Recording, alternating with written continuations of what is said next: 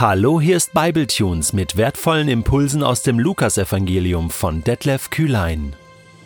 Der heutige Bibletune steht in Lukas 15, die Verse 11 bis 32 und wird gelesen aus der neuen Genfer Übersetzung. Jesus fuhr fort. Ein Mann hatte zwei Söhne.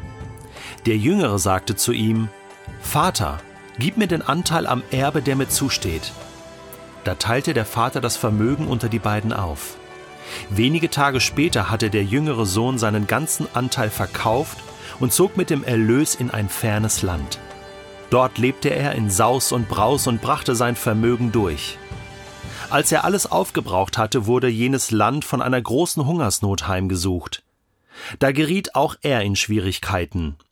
In seiner Not wandte er sich an einen Bürger des Landes, und dieser schickte ihn zum Schweinehüten auf seine Felder. Er wäre froh gewesen, wenn er seinen Hunger mit den Schoten, die die Schweine fraßen, hätte stillen dürfen, doch selbst davon wollte ihm keiner etwas geben. Jetzt kam er zur Besinnung. Er sagte sich, wie viele Tagelöhne hat mein Vater, und alle haben mehr als genug zu essen. Ich dagegen komme hier vor Hunger um. Ich will mich aufmachen und zu meinem Vater gehen und zu ihm sagen, Vater, ich habe mich gegen den Himmel und gegen dich versündigt. Ich bin es nicht mehr wert, dein Sohn genannt zu werden. Mach mich zu einem deiner Tagelöhner. So machte er sich auf den Weg zu seinem Vater. Dieser sah ihn schon von weitem kommen.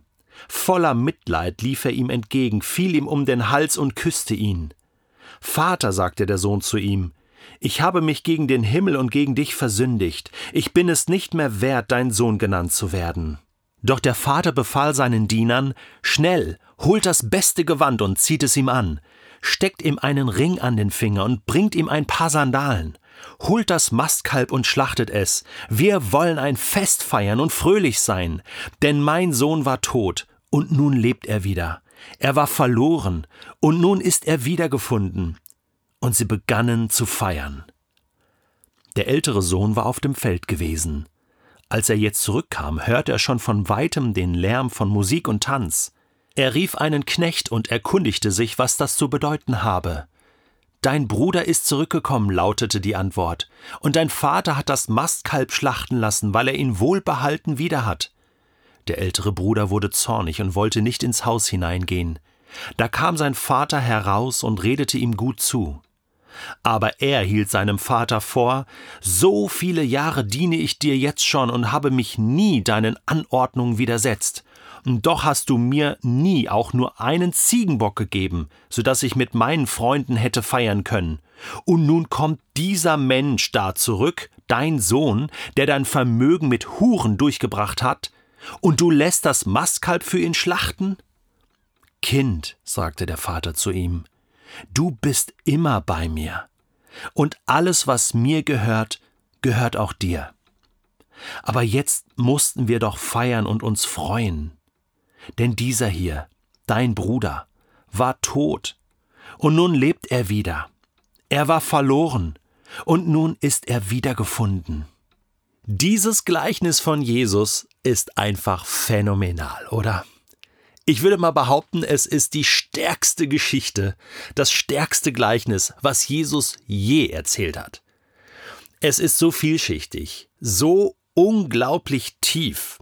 Du kannst da dein ganzes Leben lang drüber nachdenken und wirst immer wieder neue Facetten entdecken. Mir ist das so gegangen, ich habe es schon hunderte Male gelesen, schon oft darüber gepredigt. Ich habe zwei Bücher äh, dazu gelesen, also mindestens, die mir in Erinnerung geblieben sind und die ich dir auch jetzt empfehlen möchte. Wenn du in die Tiefe kommen möchtest mit diesem Gleichnis und mit deinem Leben, dann empfehle ich dir diese Bücher. Das eine ist von Tim Keller, es heißt bedingungslos geliebt. Im Englischen The Prodigal God, also der verschwenderische Gott, gefällt mir eigentlich noch besser, aber wurde vom Verlag dann abgeändert in bedingungslos geliebt. Von zwei verlorenen Söhnen und einem liebenden Vater. Dieses Buch war für mich äh, wirklich Therapie, äh, vor allen Dingen, äh, um, um in mir so diesen älteren Sohn auch zu entdecken. Und dann habe ich äh, erst kürzlich das Buch von Henry Nowen, was sehr bekannt ist, durchgearbeitet. Nimm sein Bild in dein Herz. Äh, das ist eine Mischung aus einer Bildbetrachtung von Rembrandt äh, zum verlorenen Sohn und äh, dieses Gleichnis. Und das ist wirklich ja, mindestens, also ja, ich würde sagen, fast genauso gut wie das Gleichnis selbst. Nein, es ist wirklich eine ganz tolle Geschichte, wie Henry Nouwen ähm, uns damit hineinnimmt in das Bild des jüngeren, des älteren Sohnes und des Vaters. Alle drei zugleich habe ich noch nie so ähm, äh, für mich erlebt und empfunden und deswegen sei es dir hier empfohlen. Ich versuche nun in den nächsten mir verbleibenden knappen Minuten äh, dir so einen Einstieg zu geben, welche Facetten hier vorhanden sind. Fangen wir mal mit dem jüngeren Sohn an. Ein paar Spiegelstriche dazu. Er ist der Verlorene, der, der der alles verschwendet hat, alles riskiert hat, der alles verloren hat, der dann ähm, am absoluten Tiefpunkt ist, Schweine fraß, will er essen, darf er aber nicht. Also dann bist du auch im jüdischen Kontext am absoluten Tiefpunkt angekommen. Dann die Reue, ich will zurück.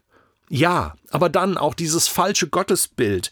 Ähm, ja, ich will zu meinem Vater gehen und der macht mich dann bestimmt zu diesem Tagelöhner. Ja, mehr traut er diesem Vater nicht zu. Das ist auch so krass und er wird eines Besseren belehrt. Wie gut Gott ist. Nein, du bist und bleibst mein Sohn. Was für eine Botschaft. Dann der ältere Sohn. Stolz. Er redet nicht über seinen Bruder, er sagt, dieser da, dein Sohn, er ist selbstgerecht, er ist neidisch, er gönnt anderen und sich selbst gar nichts. Er steht abseits und, und, und steht draußen. Er feiert nicht mit, er ist eingeschnappt, er ist, er ist so verloren wie sein jüngerer Bruder. Und sein Vater geht zu ihm raus und lädt ihn ein. Komm doch auch. Du bist auch eingeladen, du bist und bleibst auch mein Sohn. Und die Frage, die dieses Gleichnis stellt, ist, wird er seinen Stolz überwinden? Wird er hineingehen? Das Gleichnis gibt keine Antwort darauf. Und dann, als dritte Ebene in diesem Gleichnis, der Vater. Ja, darum geht es Jesus ja in diesem Gleichnis. Das ist, er malt uns Gott als liebenden Vater vor Augen. Und das sollten wir wahrnehmen. Dieser Vater liebt beide Söhne gleich. Er verschenkt noch zu Lebzeiten, ja, sein Erbe. Er lässt sich quasi ausnehmen. Verschenkt alles, investiert alles.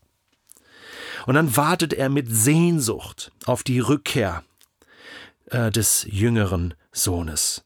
Und dann liebt er ihn wie am ersten Tag. Er, er freut sich an, an, an der Gegenwart des älteren Sohnes, aber als dann der Jüngere zurückkommt, rennt er ihm entgegen. Das ist so der Höhepunkt dieses Gleichnisses, dieses Bild von einem rennenden jüdischen Mann, der seinen, seinen Rock hochnimmt und man sieht seine behaarten Beine. Das ist so etwas, was kulturell damals gar nicht ging. Aber das ist ihm egal. Er rennt ihm entgegen und, und liebt ihn und fällt ihm um den Hals und er vergibt und er stellt wieder her und er feiert. Er feiert die Rückkehr des Sohnes. Er feiert Versöhnung und Leben. Dieser war tot und jetzt lebt er wieder. Und damit lädt er dich und mich auch ein. Er lädt den Älteren ein, der draußen steht, der nicht mitfeiern will, nicht mitfeiern kann, der so stolz ist und sagt, doch komm doch jetzt, feier mit, ihr Pharisäer, Schriftgelehrten, ihr stolzen Menschen, die euch nicht freuen könnt an dem, was Gott so das Herz reich macht. Was ist das?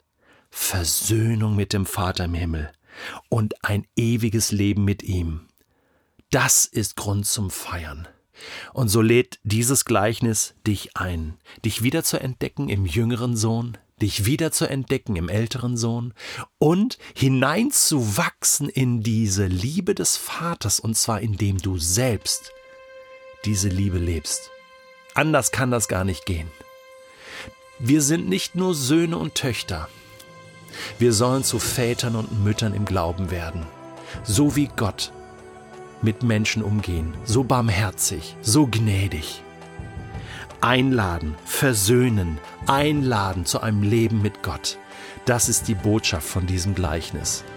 Und das wünsche ich dir, dass du diese Einladung annimmst und dass du dich verwandeln lässt in das Bild des Vaters, in das Bild seines Sohnes.